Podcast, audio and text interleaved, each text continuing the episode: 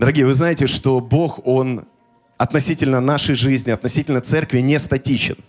В нем нет и тени перемен. В том плане, что Он всегда творит все новое. И, соответственно, когда Он творит все новое, это всегда касается нашей жизни. Потому что он, скорее всего, да, с точки зрения вечности, существует вне пространства и времени. Но мы существуем в пространстве и времени. И поэтому для нас понятие «новое» — это всегда э, новое, это что-то свежее от Него. И Бог творит все новое в контексте нашей жизни. Это значит также, что Он переводит нас из одного места в другое, из одного состояния в другое. И это здорово. Тут главное не сопротивляться, тут главное не а, встать в позицию, где мы будем не согласны с ним, потому что он заставлять нас не будет. Он насильно никого никуда не ведет. Но он предлагает нам переходить от славы в славу, от веры в веру. И для христианина одно из самых худших решений – это остаться в том состоянии, в котором он был до сегодняшнего дня. Но самое лучшее решение – это когда он говорит, я оставляю заднее и простираюсь вперед к почести высшего звания во Христе Иисусе, как делал апостол Павел. И ты смотришь на свою жизнь и понимаешь, что ты хочешь больше Бога, ты хочешь больше Его славы, больше проявленной Его силы, больше свидетельств того, как Он действует в твоей жизни. Я верю, что нам не просто возможно, но нам необходимо жить жизнью, когда у нас будет постоянно свидетельство – свежее свидетельство Божьей славы, о том, как Он действует в нашей жизни. Не просто свидетельство того, как Он что-то сделал лет 10 назад, там, даже лет 5 назад, да даже год назад, а что Он сделал вчера, что Он сделал неделю назад. И нам необходимо жить такой жизнью. А про возможности я уже сказал, что это возможно, и Бог хочет этого. Но для этого зачастую нужно сделать шаг, шаг веры, чтобы свидетельство проявилось в твоей жизни. Потому что этот шаг веры позволит тебе увидеть чудо от Бога. Большее чудо, чем ты видел раньше. Потому что у Бога есть намного больше чудес, у Бога есть намного больше благословений, чем то, о чем мы просим или помышляем. В Евангелии от Матфея в 14 главе есть такая история. Эта история начинается с 22 стиха. И здесь написано. «И тотчас понудил, это слово понудил можно еще перевести как заставил, и тотчас заставил Иисус учеников своих войти в лодку и отправиться прежде его на другую сторону, пока он отпустит народ. Вот смотрите, что здесь делает Иисус. Заставляет своих учеников сесть в лодку, чтобы они на другую сторону переплыли. Почему он их заставляет? Скорее всего, потому что они не особо хотели. И Бог может заставить нас что-то сделать. Он не может нас насильно заставить, но заставить может. Понимаете, да, в чем разница? То есть можно заставить кого-то что-то сделать, например, ребенка заставить заправить кровать. Но вы же не будете его силой заставлять, вы просто заставите его другим способом, объяснив ему, что это важно и нужно. И вот здесь не насилие, а здесь именно такое побуждение, да, требовательное где-то побуждение. Потому что то, что происходит здесь, это происходит после того, как ученики увидели чудо, как Иисус накормил несколько тысяч человек с помощью пяти хлебов и двух рыб.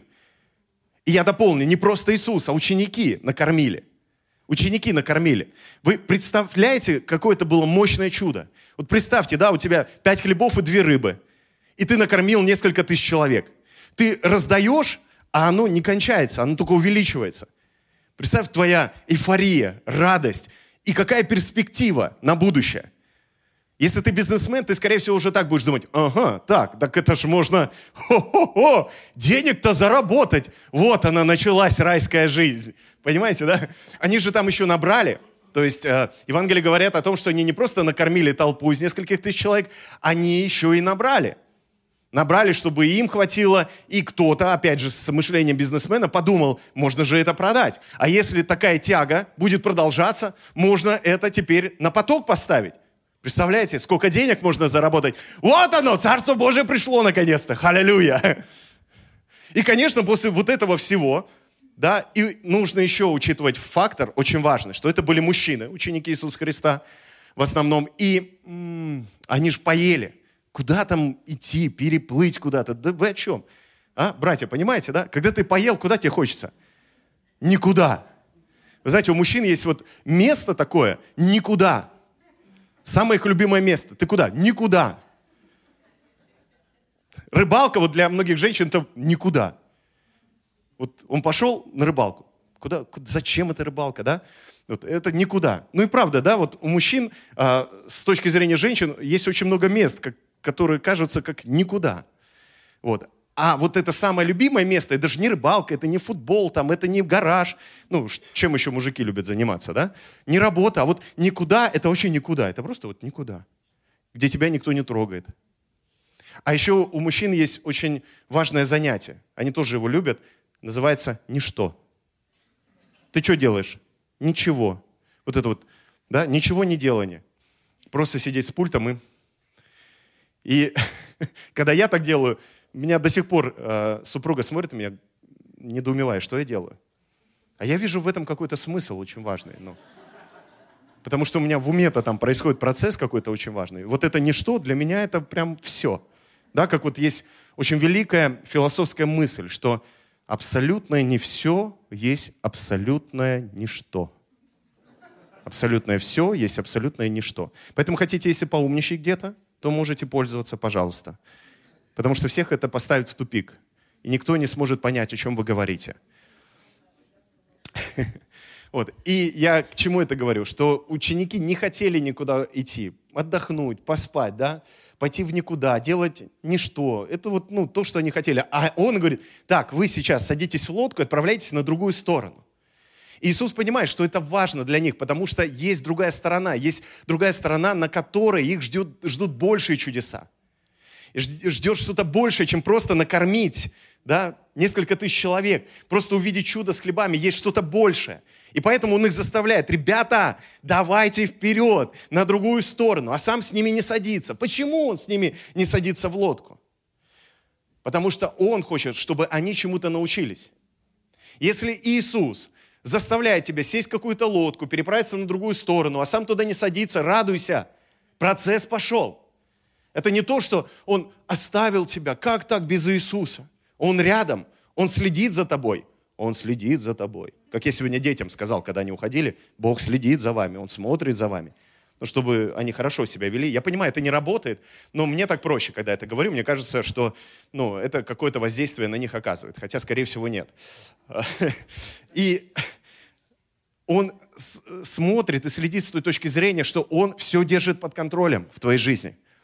Иисус как-то сказал, да, э, по поводу переживаний наших человеческих забот. Он сказал, слушайте, у вас даже волос без воли Отца вашего Небесного не упадет с головы. Это я вам говорю вот как практик в этом вопросе, да, упадет или не упадет. Я верю, что у меня все упало, куда-то исчезло по воле Божьей. Вот я верю прям, да. Потому что однажды мне даже человек один сказал, Александр, а я даже не думал, что ты облысел мне показалось, что это просто твоя прическа, потому что тебе так идет. И я понял, что это лучшая прическа. А то, представьте, у меня были бы волосы, я бы там наводил что-то на голове, и вы бы так смотрели на меня, да, и такие, ну, не то что-то. Вот. А так идеально прям. Прям вот я считаю идеально. Я уж молчу о тех других плюсах, которым волосат, которые волосатым и не снились. Извините, пожалуйста, все волосатые, но вам и не снилось, сколько плюсов имеет лысый человек. Во-первых, стрижка. Я вам сейчас расскажу, как стрижка делается. Все. Да, все. Знаете, как я мою голову? Просто вместе с лицом. И все. Мне больше ничего делать не надо. Вот. Зачастую, чтобы мне помыть голову, мне просто нужна вода, и даже полотенце не нужно, потому что все быстро вот так можно стряхнуть, и все. Друзья, это просто большое удовольствие. Вот. Ну, я уже не буду говорить о других а, плюсах лысого человека. Поэтому чего мы заботимся? Бог все знает и контролирует. Если уж Он решил нас куда-то отправить, одних посадить в лодку, да, или, ну, забрать у тебя часть твоих волос, слава Господу, значит, так оно и надо было, потому что это во благо любящим Бога и призванным по его, по его изволению все содействует ко благу. То есть тот, кто любит Бога, он это понимает, он знает, поэтому для него трудность, какая-то ситуация, какая-то проблема, это не конец, это начало чего-то большего. И даже если Иисус не сел в твою лодку, и ты переживаешь, так, он заставил меня сесть в лодку, отправиться на другой берег, и, и сам не сел, что дальше-то, как дальше-то быть, понимаете? Все нормально будет. Он смотрит за тобой. Он не оставил тебя. Он никогда не оставит тебя. И отпустив народ, он зашел на гору помолиться наедине и вечером оставался там один. В Евангелии от Иоанна рассказана причина, почему он пошел помолиться на гору один. Потому что, когда ученики отплыли, люди решили его сделать царем. Нечаянно написано в Евангелии от Иоанна в 6 главе. Нечаянно решили его сделать царем. Нечаянно это означает, что они не понимали, что творят. Но что они видели? Этот парень накормил нас хлебом его слуги, служители накормили нас хлебом. Вот он наш царь, вот он Мессия. Потому что все, что нам нужно, это хлеб. Они даже не понимали, что им нужно намного больше. Им нужно исцеление, им нужно освобождение, им нужно спасение души, в конце концов. Но они были готовы за хлеб просто человека сделать царем. Вот в этом весь человек. Ради хлеба человек готов на все, что угодно зачастую. Хлеб здесь это, как знаете, что-то материальное. Да будь хоть кто нашим царем, главное, чтобы хлеб был, главное, чтобы накормил. Как будто в этой жизни нет ничего большего. Есть намного ценные и важные вещи в этой жизни, чем просто материальное благополучие. Сто процентов. И, кстати, когда ты это видишь и живешь этим, и материальное благополучие приходит, но оно больше не управляет тобой. Ты управляешь. Потому что Бог нас призвал управлять благополучием, а не призвал нас жить под властью благополучия материального. Потому что корень всех зол, Писание говорит, сребролюбие. Не просто серебро и золото, корень всех зол, а сребролюбие. Поэтому тем, кто гонится за деньгами, я хочу вам сказать, они от вас убегут сто процентов. А когда вы идете в царство, к Богу, все остальное вам приложится. Я сейчас не о какой-то духоманской позиции говорю. Я сейчас говорю и о вере, и о мудрости, и о способности управлять финансами и так далее. Но самое главное, не зацикливаться на этом. Весь мир страдает из-за того, что несколько людей зациклены на том, чтобы иметь все деньги этого мира. Иметь всю власть. Потому что Писание говорит, да, что проблема есть в мире. Вот эта гордость, вот эта похоть, да, похоть очей, гордость житейская, вот это вот все человеческое, это проблема. А мы с вами в Боге имеем другие ценности. И ценность, прежде всего, у нас есть, самое главное, это Царство Божье. Это Царство Божье, туда надо смотреть, туда надо вкладывать, и туда нужно идти. И оттуда все приложится. Меня удивляют некоторые люди, которые так хотят жить э, благополучно, что даже не замечают, что они из-за этого желания они и теряют свое благополучие. Потому что слишком много думают об этом, слишком много они зациклены на этом. Но если бы только этот человек также был зациклен на Боге, думал о Боге, это бы пришло уже давно в его жизнь. Это благополучие прибежало бы. Знаете, как собачка бы так встала на корточку, только скажи, что мне сделать? Благополучие здесь, чтобы служить тебе. И ты бы сказал, во имя Иисуса, во имя Иисуса. И все было бы хорошо. Потому что Бог всегда нам даст больше и лучше. Мы верим в Бога, который не отнимает, а который благословляет, который дает несравненно больше, который дает несравненно лучше. И даже если он говорит, отдай-ка мне вот эту ерунду, вот это маленькое, да, за что ты зацепился, и ты отдаешь, да, с верой, что Бог о тебе позаботится, Он тебе даст больше – я верю в этот принцип, практикую его и вижу, как он работает. И у меня есть много свидетельств Божьей славы в этой сфере. Поэтому я говорю вам не просто как теоретик, я говорю как практик. У нас также есть люди в церкви, которые тоже это практикуют, и это работает. Есть такие люди? Можете поднять руку, у кого это работает, что вы следуете за Богом, служите Ему, доверяете Ему, живете Его ценностями, и вы видите, как Бог вас благословит. Ну, поднимите руки повыше. Аллилуйя. И дайте Ему славу. Дайте Господу славу. Вот. А они хотят его сделать царем. А он уединяется, уходит от них. Потому что он не хочет э, делать так, как они хотят. Он не хочет двигаться в сфере их ожиданий, потому что он хочет им дать больше. И он идет общаться с отцом. Еще по поводу хлеба, только в другом контексте кое-что хочу сказать. Мы иногда знаем Бога как царя, или хотим знать, лучше сказать, хотим знать Бога как царя, только в контексте хлеба, то есть в контексте проповеди. Вот меня покормят хорошо, я вот Бога познаю. Вот, ну. Дорогие, проповедь – это не хлеб. Иисус – это хлеб. И когда ты его делаешь царем на уровне просто вот проповеди, на уровне какого-то служения, этого мало. Он удалится. Он не будет в этом участвовать. Потому что ты должен захотеть настоящего хлеба. Это его, царя захотеть. Не воцарить его, а царя захотеть. Он и так царь. Понимаете? И поэтому мы в церковь приходим сюда. Не для того, чтобы нас хлебом накормили, а для того, чтобы в нас посеяли семя, которое потом прорастет внутри нас и принесет урожай. Но мы питаемся хлебом каждый день, и это хлеб Христос. Он говорит, я есть хлеб жизни. Кто будет есть меня, будет жить.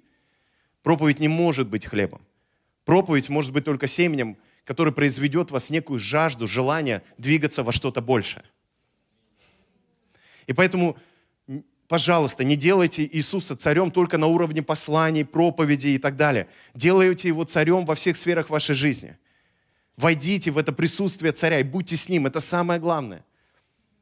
И если Иисус пошел на гору помолиться, идите с ним. Вот смотрите, они пришли и захотели его сделать царем. Он идет молиться, и нет бы с ним пойти. Но вы же его сделать царем хотите, идите с ним.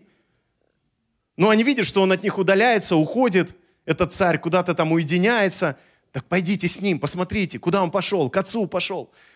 А зачем? Нам же только хлеб нужен, а вот он не хочет стать царем на уровне хлеба, а туда мы не пойдем. А я лично, я лично хочу идти туда, куда он пошел. Конечно, если бы я был на месте этих людей, я бы, скорее всего, так же поступил. Это всегда легко говорить, когда ты читаешь историю о ком-то, кто поступил неправильно, а я бы поступил иначе. Да, вот легко сказать так. Но я бы так хотел поступить иначе. Вот когда он пошел один, я, чтобы за ним побежал туда. Не царем его захотел взять, а с ним пошел в присутствие отца. Потому что это самое главное.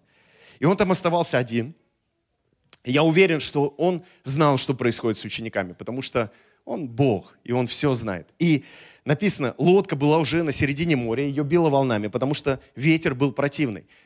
Они достаточно быстро должны были приправиться на другой берег, но не могли из-за ветра, из-за шторма, который начался.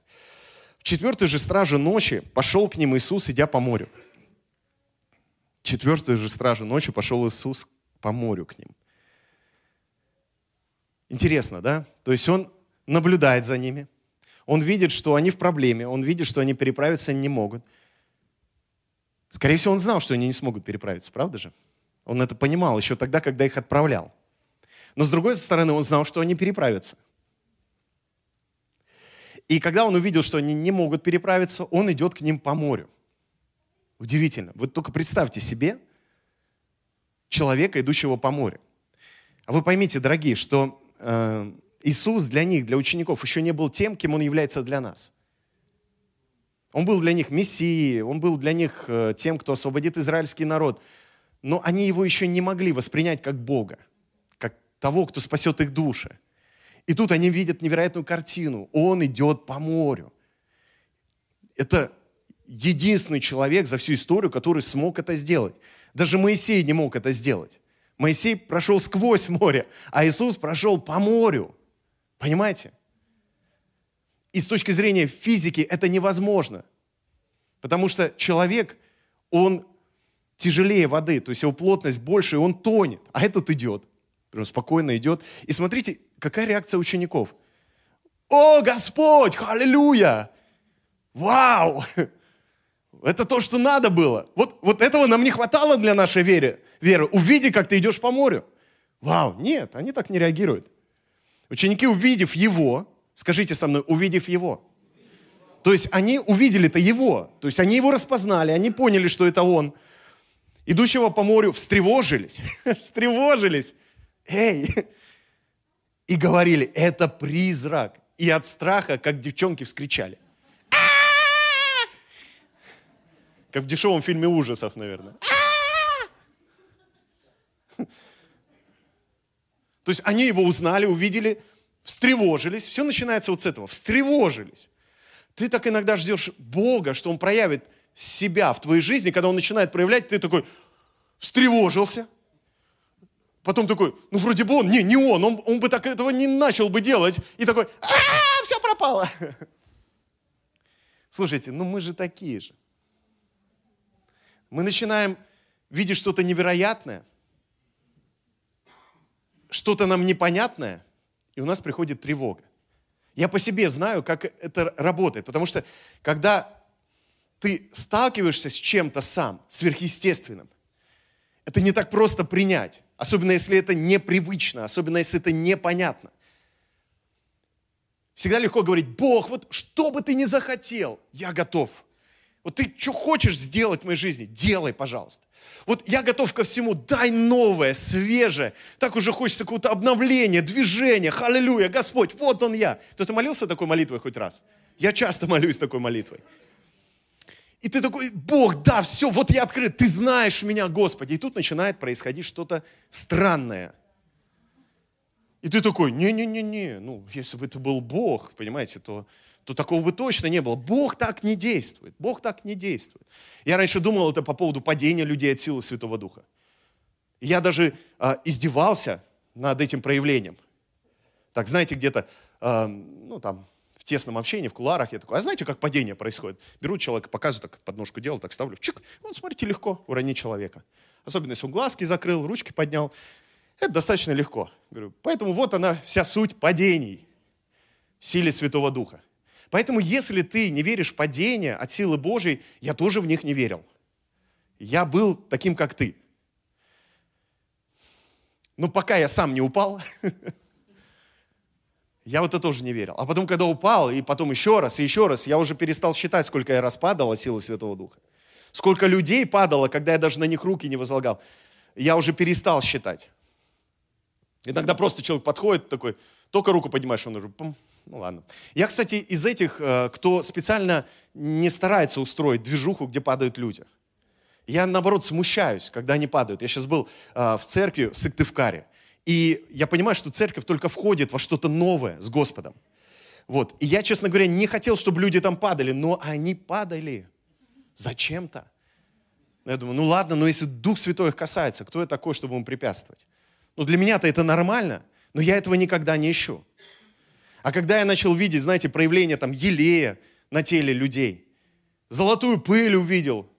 Вот некоторые спрашивают, а зачем эта золотая пыль? Я не знаю, откуда я знаю? Вы что, у меня спрашиваете? Я что, специалист по золотой пыли? Иногда вот людям так отвечаю. Я не знаю. Я раньше в это не верил, но когда я увидел это однажды, вот по-настоящему, то тогда, ну, ну а что тут скажешь? Я не знаю почему. И мне иногда кажется, что Бог дает свои проявления славы. И пока мы не откроемся для каких-то простых вещей, скорее всего, для большего мы тоже не откроемся. Вот им же тоже надо было в нем признать того, кто идет по воде, их Господа, их учителя, да? Но они подумали, что он призрак. То есть они подумали, что это призрак, это что-то такое, ну, незначимое, да? И, ну, это их встревожило, они испугались, потому что они не понимали, что происходит. Да как это вообще возможно, понимаете? И вообще, для чего это? Что, он не может там исцелять больных, э, воскрешать мертвых? Чего он по воде ходит? Кому это вообще надо, а? Кому это надо вообще?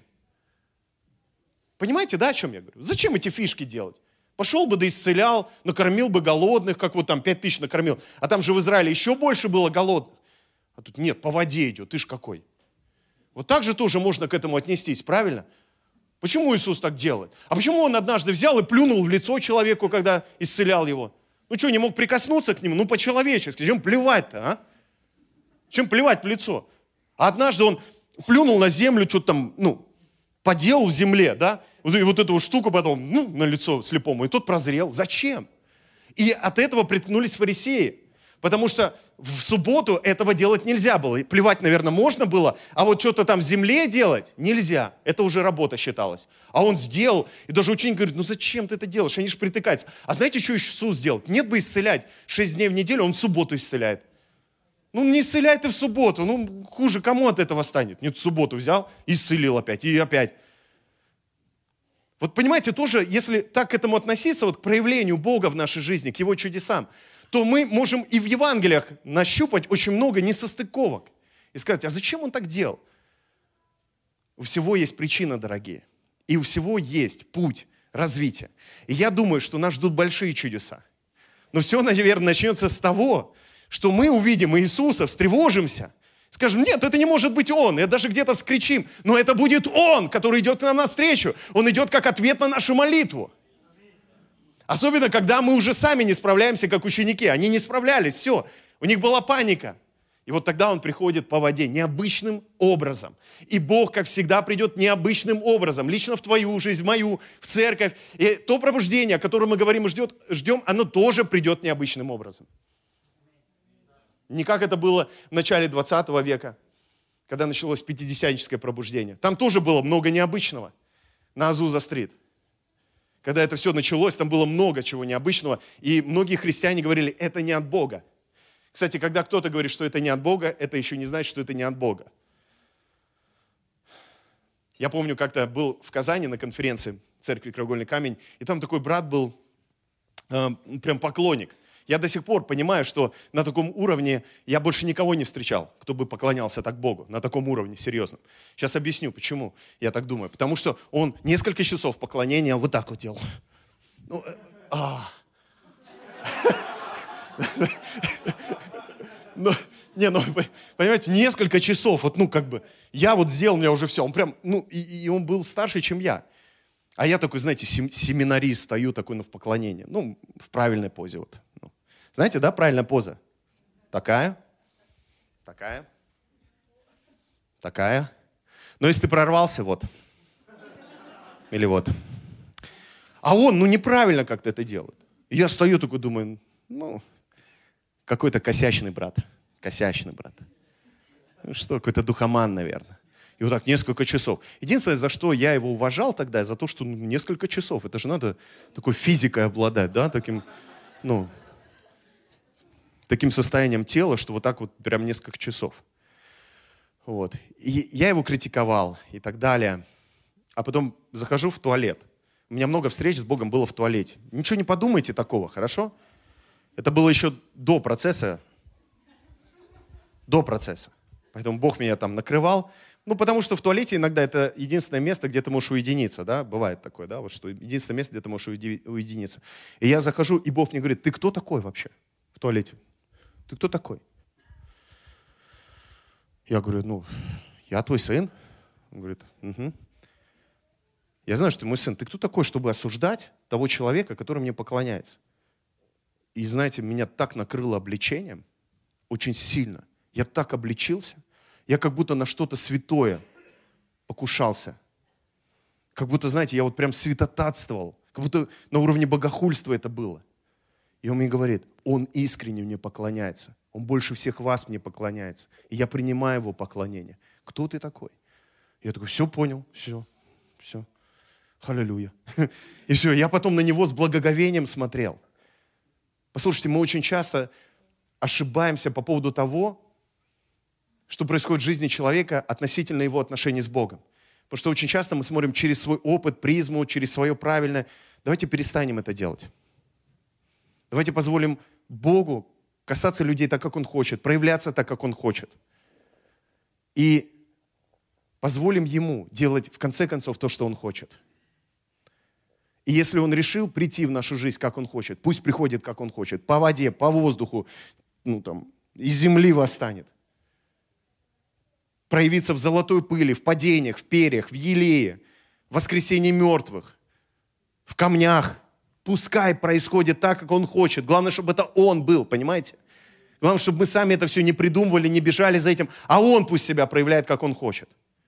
И чтобы, когда он пойдет к нам вот так по воде, как ученикам, чтобы мы не подумали, что это призрак. И стали от этого наоборот отодвигаться, отстраняться, а наоборот сказали, да, Господи, да. Как, по сути, сделал потом Петр. Иисус тотчас заговорил с ними и сказал, ободритесь, это я, не бойтесь. И Петр говорит ему в ответ, знаете, так чуть-чуть сомневаясь, да, говорит ему, Господи, если это ты, ну, он же говорит, это я, не бойтесь. Ну, а он все равно, Господи, если это ты, повели мне прийти к тебе по воде. Я не знаю, что творилось у Петра в голове, но что-то творилось. Если мы внимательно почитаем в Евангелиях историю апостола Петра, у него всегда что-то творилось в голове. Иногда это приводило к трагедии. Но в данном случае это привело к прорыву. Вот откуда у нее эта идея? Если это ты, повели мне идти к воде. Ну, мог бы сказать, если это ты, останови ветер. Если это ты, полетай. Если это ты, ну сделай что-то еще, правда же? Телепортируйся оттуда сюда, да? Если это от тебя, Господи, то сделай то-то и то-то. То есть, как мы ищем часто, ищем часто знамения от Бога? Если это от тебя, если это ты, ты сделаешь что-то, да? Это очень низкий уровень. Он допустимый, но очень низкий. Давайте его назовем уровень Гедеона. Как он просил у Бога знамения, пусть там роса появится, пусть потом не появится. Знаете, вот, ну, если вы читали, да, а, книгу Судей, то помните эту историю про Гедеона. Это низкий уровень, это уровень Ветхого Завета. А вот Новый Завет – это уровень апостола Петра, который еще не был апостолом, поэтому не напрягайся по поводу уровня апостола Петра. Он был просто учеником, который также боялся, но он решил, что для него будет знамением не то, что Бог сделает. Вау, Иисус, спасибо тебе. А то, что Иисус сделает с ним. Понимаете? Вот это было важно. Вот это приносит прорыв. И он говорит, если это ты, если это реально от тебя, вот то, что сейчас происходит, повели мне идти по воде. И он не говорит, пусть я пойду по воде. Он говорит, ты скажи, скажи, и я пойду. И Иисус говорит ему, иди, иди по воде. Скажи со мной, иди по воде. Иди по воде. Теперь скажи своему сознанию, иди по воде. Скажи своей душе, иди по воде. И скажи своему телу, иди по воде.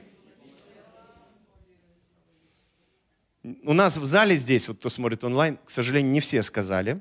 Это прям ощущалось. Вот, поэтому напишите в комментариях, иди по воде. Обязательно пишите в комментариях. Если вы принимаете решение поступить как Петр, не просто искать знамения, а пережить прорыв в Боге и действительно пережить от Него не просто чудо, а пережить чудо внутри себя, обрести другое состояние. Потому что, обретая это состояние, однажды, может быть, у кого-то придет момент, когда твоя тень, как у Петра, будет исцелять людей – он не просто вошел в это состояние однажды. Он шел к этому состоянию. Понимаете? И это был один из шагов, который он сделал. И это очень важный шаг. Бог, ты мне скажи, что сделать. Это Ветхий Завет. А Бог, если это ты, повели мне, это Новый Завет. И я пойду. Понимаете? Потому что здесь уже не просто я воспринимаю Бога как того, кто заставляет меня что-то делать. Да, он заставил меня сесть в лодку. Но он же меня не заставляет идти по воде. Он мне не бросает этот вызов. Достаточно, что я сейчас в лодке. Я исполнил его призвание, и все, отстанет меня Бог. Я в лодке, ну, ну все, ты как бы там позаботься, чтобы шторма не было, там ветра не было, и все. Но здесь же уже другой аспект работает. Бог, если это ты, я хочу теперь идти по воде вместе с тобой. И знаете что? Здесь очень важно – здесь не было целью пойти по воде. Он не говорит просто, ну, дай мне способность идти по воде. Я хочу новую фишку опробовать, духовную. Ходить по воде, с ангелами взаимодействовать, ходить сквозь стены, телепортироваться. Аллилуйя! Кто бы меня научил этому? Добро пожаловать в школу сверхъестественного. Мы обучаем там этому, но не делаем на этом акцент. Потому что это не главное, даже не второстепенное он, Петр, говорит, не просто идти по воде, он говорит, я хочу к тебе. Я к тебе хочу. Я не хочу просто ждать, когда ты придешь. Я к тебе хочу. Если это ты, повели мне идти к тебе по воде. К тебе по воде. Потому что когда твоя цель Иисус, а не ходить по воде, ты и по воде пойдешь, и по воздуху пойдешь, и телепортируешься, и все это у тебя будет, и сверхъестественные Божьи проявления. Кто скажет, в смысле телепортируешься? А у нас есть семья, они сейчас сидят у нас на первом ряду, они телепортировались однажды. Они ехали из Казани и телепортировались. Они так и не доехали до той остановки, на которой они обычно останавливаются, да, чтобы сходить за откровением в то место, в которое я хожу, да, вот, отдохнуть. Они, про, они его не проезжали, они вдвоем были в машине, в полном сознании. Это люди, которые обычно не телепортируются, у кого нет прям таких, знаете, постоянных божественных там, ну, посещений каждодневных, они с ангелами не здороваются там за руку и так далее. Но однажды на, в том году было на лидерском, они свидетельствовали, говорят, ребят, мы не знаем, что это с нами было, мы не знаем, как это было, но мы реально переместились в пространстве.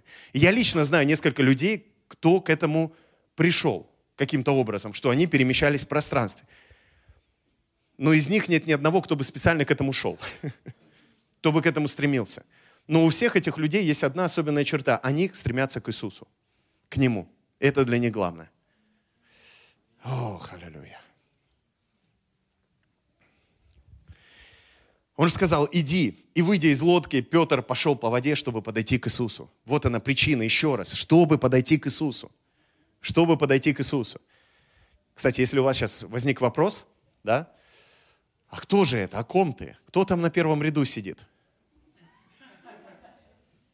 вы опять не туда смотрите. Я вам в Иисусе говорю, на Него смотрите. Потому что ни один вам человек не расскажет, как это сделать. Иисус, Он вас сам поведет в это. Поведет чудеса, поведет знамения, поведет славу. Дух Святой, который внутри вас, который направляет каждого из нас к Отцу, к Иисусу, Он поведет в эти чудеса. На Него надо смотреть. И Он пошел по воде, чтобы подойти к Иисусу. Здесь, знаете, так интересно, да? Вот если прочитать Петр, как вот его имя значит, да, вот, вот это слово само, то по сути написано, и выйдя из лодки, камень пошел по воде, чтобы подойти к Иисусу.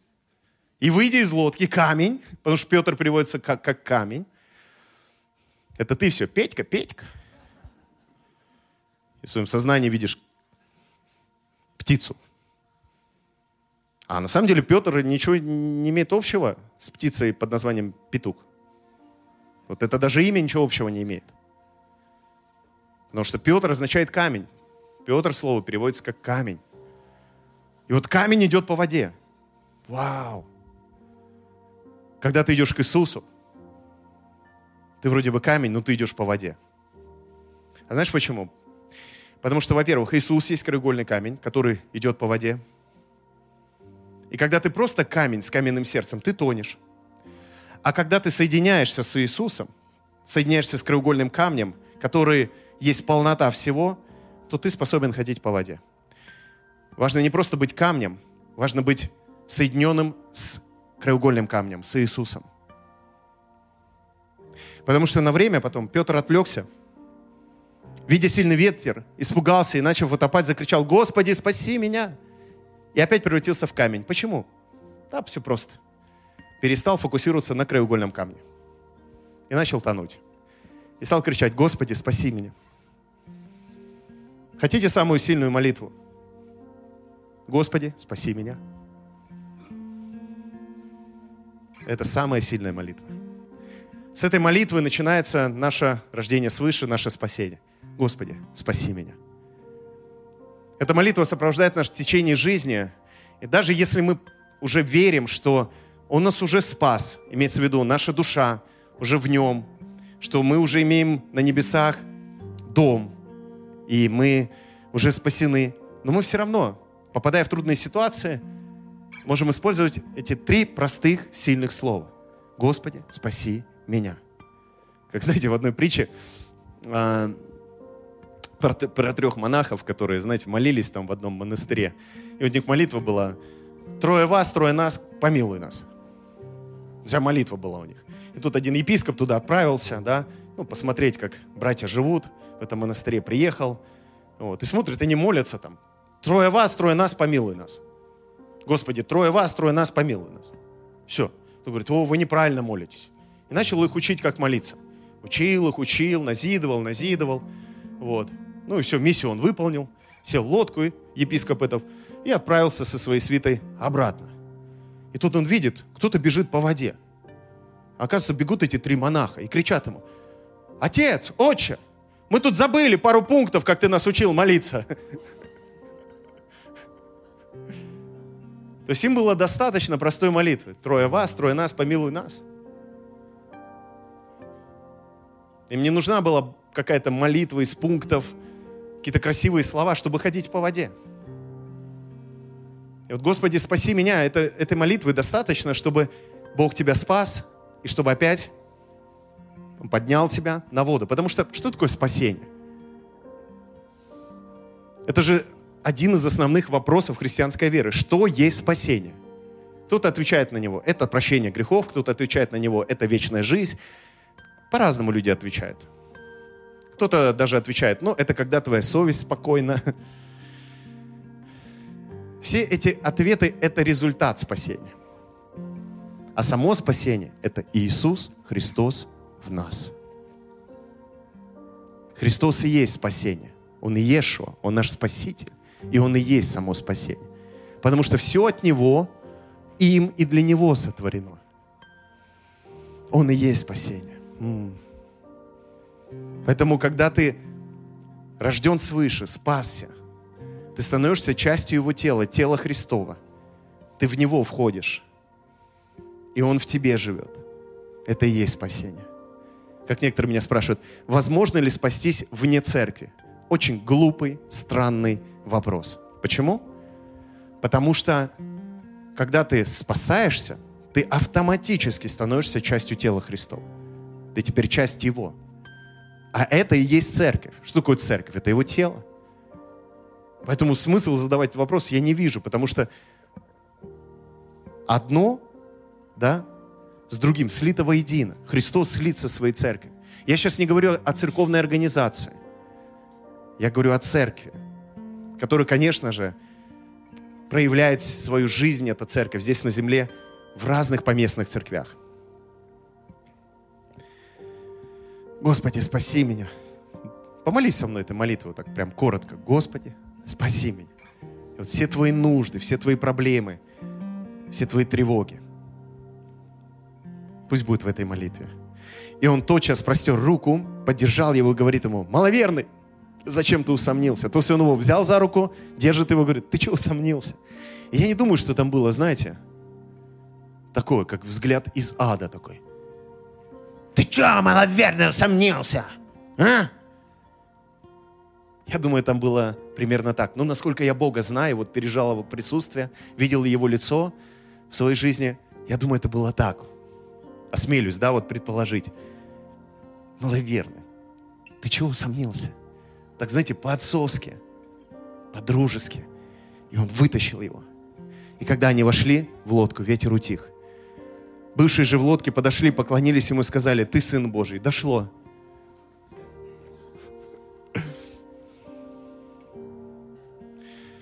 Вы знаете, тут тоже важный момент, потому что когда он еще там, идет по морю, он как призрак, страшно, тревожно. А когда он заходит уже после всего этого, и ты такой, да, ты Сын Божий.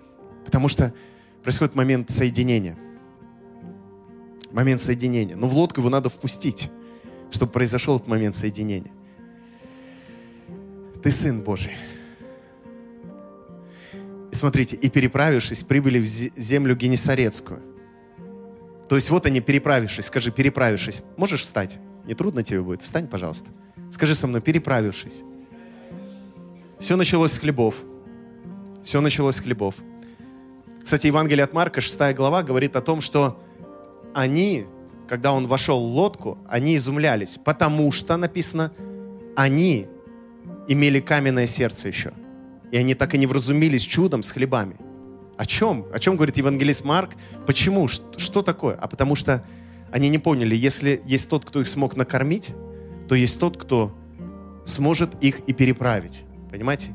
Если Бог однажды тебе дал что-то, накормил тебя, спас тебя, Он тебе и переправит. Только не надо иметь каменное сердце.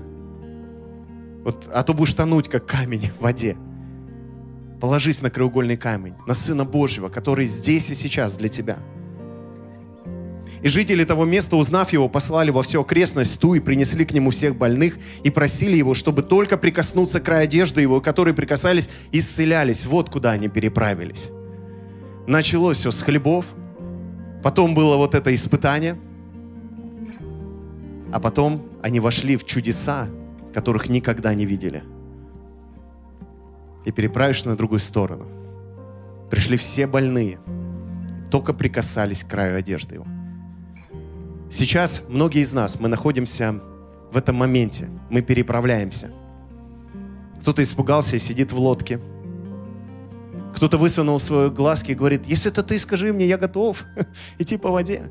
А кто-то уже вроде шел по воде какое-то время, переживал что-то с Богом невероятное, но начал тонуть опять. Опять засосало тебя что-то. И такой, Господи, спаси меня. Он тебя хватает за руку и поднимает опять в лодку. А кому-то сегодня в лодке, когда уже все это произошло, нужно склониться перед ним и сказать, забери мое каменное сердце, все мое каменное. Сын Божий, забери, я признаю тебя, господином моей жизни. Но есть люди, кому надо выйти из лодки на другую сторону. Ты уже там, просто тебе надо выйти из лодки. Из всего того, к чему ты привык. Потому что пришел момент, чтобы за твой край одежды зацепились люди и получили исцеление. Ты к этому призван, ты для этого создан.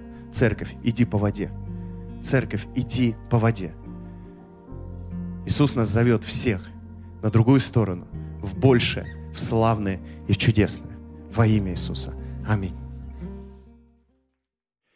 Дорогие друзья, я надеюсь, что это послание помогло вам стать ближе к Богу и пережить Его присутствие – я очень благодарен Иисусу Христу за каждого из вас, за то, что вы участвуете в наших богослужениях и наших трансляциях. Пусть Бог обильно благословит каждого из вас. Подписывайтесь на наш канал, ставьте лайки, комментируйте, пишите то, что вы пережили, пишите ваши свидетельства. Это очень важно для нас. Также делитесь этим видео с друзьями, чтобы как можно больше людей услышало радостную новость. Я также благодарю каждого из вас за ваш вклад в нашу церковь в наше служение, за ваши пожертвования. Если вы хотите пожертвовать в нашу церковь, то вы можете это сделать через QR-код или по реквизитам, которые даны в описании к этому видео. Я молюсь за вас, благословляю вас и верю, что Бог приготовил для вас великое и недоступное, и Он способен сделать намного больше того, о чем вы просите или помышляете. Пусть Бог обильно вас благословит. Спасибо, что вы с нами.